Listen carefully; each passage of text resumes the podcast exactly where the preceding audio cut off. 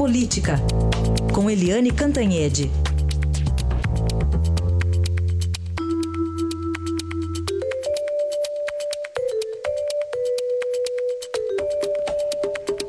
Semana mais curta com o feriadão de quinta-feira, mas tem na Câmara reunião da CCJ, denúncia contra o presidente Temer amanhã, e na quarta-feira, julgamento no Supremo sobre é, se é possível ou não punir parlamentares de maneira cautelar, né, Eliane? Bom dia.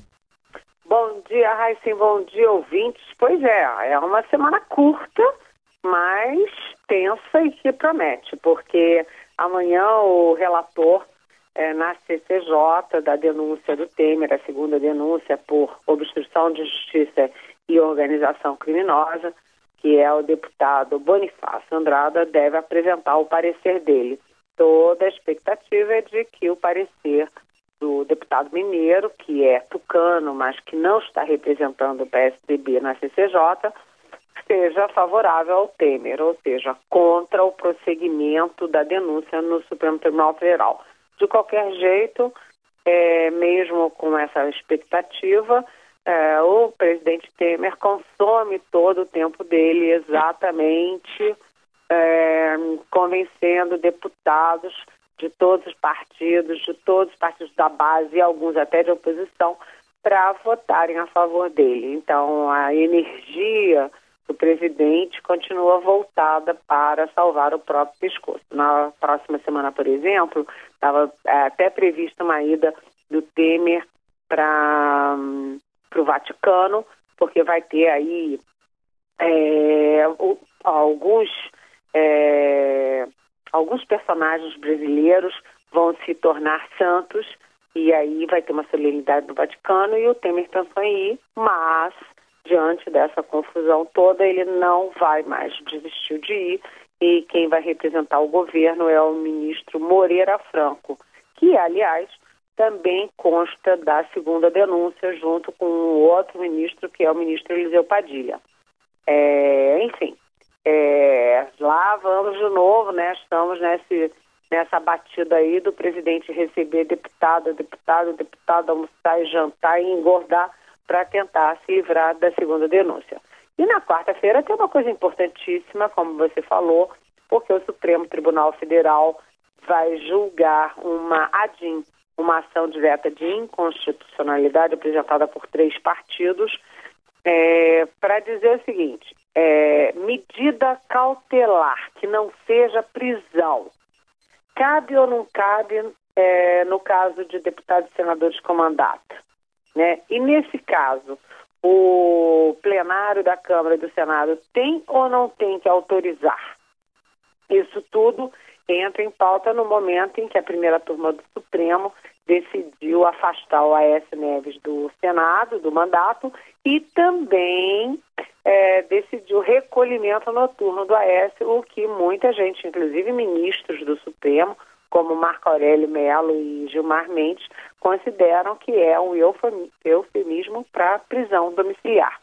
Então, isso vai ser importantíssimo, essa decisão de quarta-feira, no Supremo, para decidir é, como é que ficam as relações Senado-Supremo, porque se o Senado, se o Supremo é, disser que pode fazer tudo isso, prisão domiciliar, etc., etc., enquanto a Constituição diz que só pode prisão, é, aí o Senado vai reagir. E aí vai virar uma guerra, porque o Senado também tem suas armas, né? Afinal das contas, vota as leis. Então, é um momento super tenso para saber se a guerra entre Supremo e Senado arrefece ou, pelo contrário, vai piorar tentativa de todo mundo é de botar panos quentes e acabar com a guerra. Mas votação do Supremo você nunca aposta de véspera, sabe? É assim. É. A outra lá na primeira turma foi 3 a 2 Vamos ver qual vai ser o placar então da, da quarta-feira com 11 votando, né? O Eliane, enquanto isso, o prefeito Dória, mais uma vez aí no centro das atenções, de uma forma negativa, seu pesquisa do Datafolha, teve bate-boca com o ex-governador Goldman, tá, tá, tá bom, né? Pois é, né? É aquela história. Você, a exposição, o excesso de exposição para a política tem mão dupla, né? Você fica mais conhecido mais famoso. Mas quanto mais conhecido, mais famoso, mais você apanha. É exatamente o que está acontecendo com o Dória. É, de repente, você vê que a pesquisa Datafolha confirma uma sensação que você que mora em São Paulo, Heisen, deve estar sentindo e que eu sinto muito com família que mora aí, uhum. amigos, uhum. colegas e tal. É que o Dória não está prefeitando, né? O Dória está fazendo campanha. Sim. Então o Dória viaja oito a oito estados por mês, né? E a prefeitura está aí. Está aí, está na mão do Bruno Covas, que é o vice e tal, mas as pessoas querem, começam a perguntar, cadê o prefeito? O que, que o prefeito está fazendo? E o buraco da rua? É, e a segurança? E como é que está o lixo? Etc, etc. Então, a aprovação do, do prefeito, que acaba de assumir, né? Não tem nem um ano ainda de mandato, começa a cair perigosamente, porque sem a alavanca de popularidade na própria cidade que o elegeu, ele não tem alavanca para ser candidato a presidente da República. Além disso, ele criou atritos com o Alckmin e agora ele está batendo de frente com a cúpula do PSDB. Né? O, Goldman foi vice-governador, né? assumiu o governo por alguns, alguns tempos, e o Goldman também é uma figura importante no PSDB de São Paulo. E os dois trocaram aí, um acusando o outro de estar sempre ausente. O, aí o Dória responde naquele jeito dele. Eu achei engraçado que o Arthur Virgílio, que é prefeito de Manaus, que é tucano antigo, histórico e tal, ele disse que não sabe se o Dória se inspira no Trump ou no Ciro Gomes, Sim. porque os dois vivem dando canelada em todo mundo, né? O Ciro faz política na base da canelada. É. E o Dória começou a entrar nessa da canelada também. No início era só contra o Lula. Né? Ele elegeu o Lula e toda vez que ele falava bom dia, ele dava uma canelada no Lula. Agora ele dá canelada nos próprios correligionários do PSDB. Isso uhum. não é bom em política, porque significa desgaste. Então, ele, além de estar tá caindo a aprovação dele, está aumentando a rejeição para um político novo que acaba de adentrar o cenário e que já tem a pretensão bastante ambiciosa de se candidatar à presidência, ele não pode fazer uma política na base da canelada. Isso não vai longe. Uhum.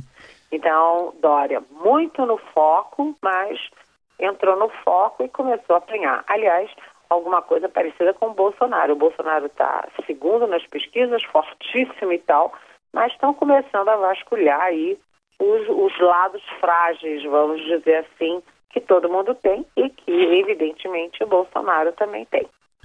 É isso aí, mas você estava até falando aqui que slogans, quando são muito bons, eles de repente eles se delatam também. Por exemplo, cidade linda. Você passa e vê uma rua suja, você vai. É, tá, tá, se entregando o, o slogan, né? Então o slogan precisa condizer com, com aquilo que o paulistano está vendo e não está em algumas ocasiões. Exatamente, exatamente. É. Além disso, é, todo mundo, prefeito, está muito em contato direto com o cidadão. Ele não pode sumir, desaparecer, entendeu? Virar uma abstração. Ele tem que ser concreto. É isso aí. Tá bom, Eliane. Obrigado e até amanhã, então. Até amanhã. Bom dia.